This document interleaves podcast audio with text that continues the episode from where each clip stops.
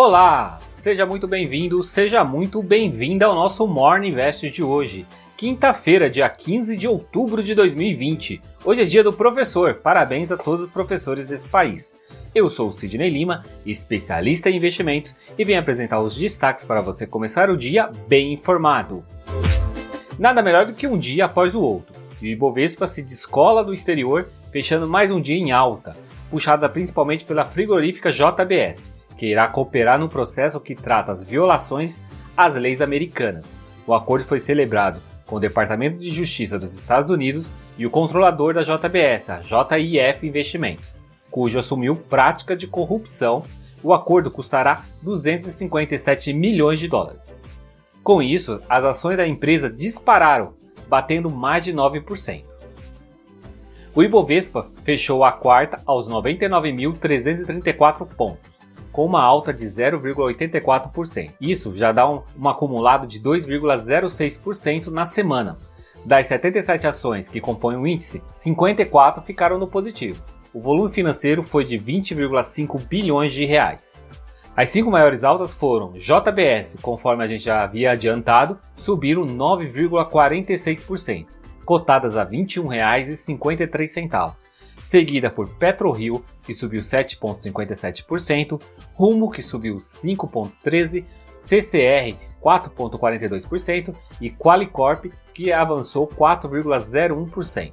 As cinco maiores baixas foram Lojas Renner caindo 2,28%, seguido por Americanas que caiu 2,23%, Hering caindo 2,11%, Suzano caindo 1,84% e Cirela que recuou 1,51%. A moeda americana avançou 0,34%, sendo cotada a R$ 5,59. O euro ficou praticamente estável, oscilando apenas 0,05% e fechou cotado a R$ 6,57. E nos indicadores do mercado futuro, o DI para janeiro 2022 caiu 4 pontos bases a 3,19. DI para janeiro 2023 recuou 4 pontos base a 4,55%.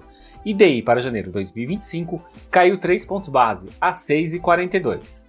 O índice dos fundos imobiliários IFIX avançou 0,05% aos 2.809 pontos.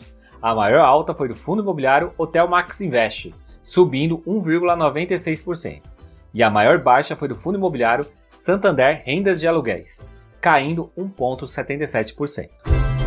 O setor de serviço cresce pela terceira vez consecutiva, registrando uma alta de 2,9% em agosto em relação ao mês anterior, segundo pesquisa mensal de serviços do IBGE, Instituto Brasileiro de Geografia e Estatística. Essa pesquisa mostrou, no acumulado do ano, uma alta de 11,2%.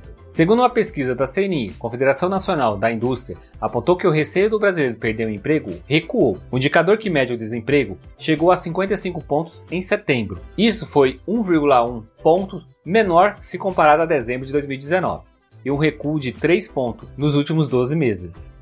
A pesquisa também apontou que o pagamento do auxílio emergencial e a retomada gradual da economia contribuíram para esse recuo. E na última terça-feira, o presidente Jair Bolsonaro decidiu prorrogar o programa de manutenção de emprego por mais dois meses.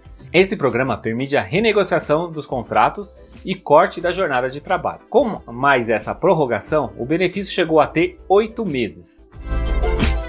O Ministério das Comunicações entregou nesta quarta-feira o projeto de lei para a quebra do monopólio postal dos Correios, a expectativa, segundo o ministro Fábio Farias, é aprovar a privatização até o final de 2021. E a Caixa anunciou reduções em sua taxa de financiamento habitacional, além de estender também o período de carência até o final do ano. E ainda no noticiário, o STF, Supremo Tribunal Federal, decide sobre a soltura do André do Rap. O traficante havia sido solto através de uma liminar no último final de semana, concedida pelo ministro Marco Aurélio Mello, e suspensa na sequência pelo presidente da corte, ministro Luiz Fux.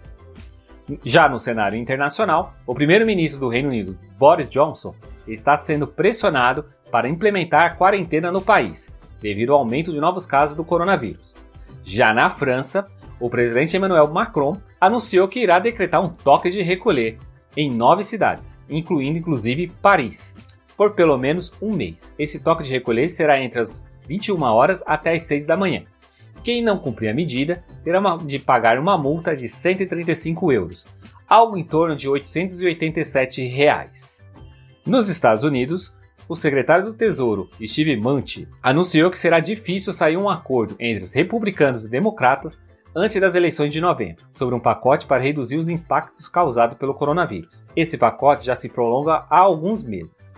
Com isso, o índice que estava operando até no positivo durante o dia viraram para o negativo, Dow Jones recuou 0,58%, a Nasdaq caiu 0,8% e a S&P 500 teve uma queda de 0,66%. Hoje mais tarde irá iniciar a temporada de balanços, referente ao terceiro trimestre de 2020, e a primeira a divulgar será a CSN, após o pregão. E na agenda de hoje teremos, na região do euro, a divulgação do IPC, Índice de Preço do Consumidor, da França, venda da indústria italiana e nos Estados Unidos o número de pedidos de seguro-desemprego.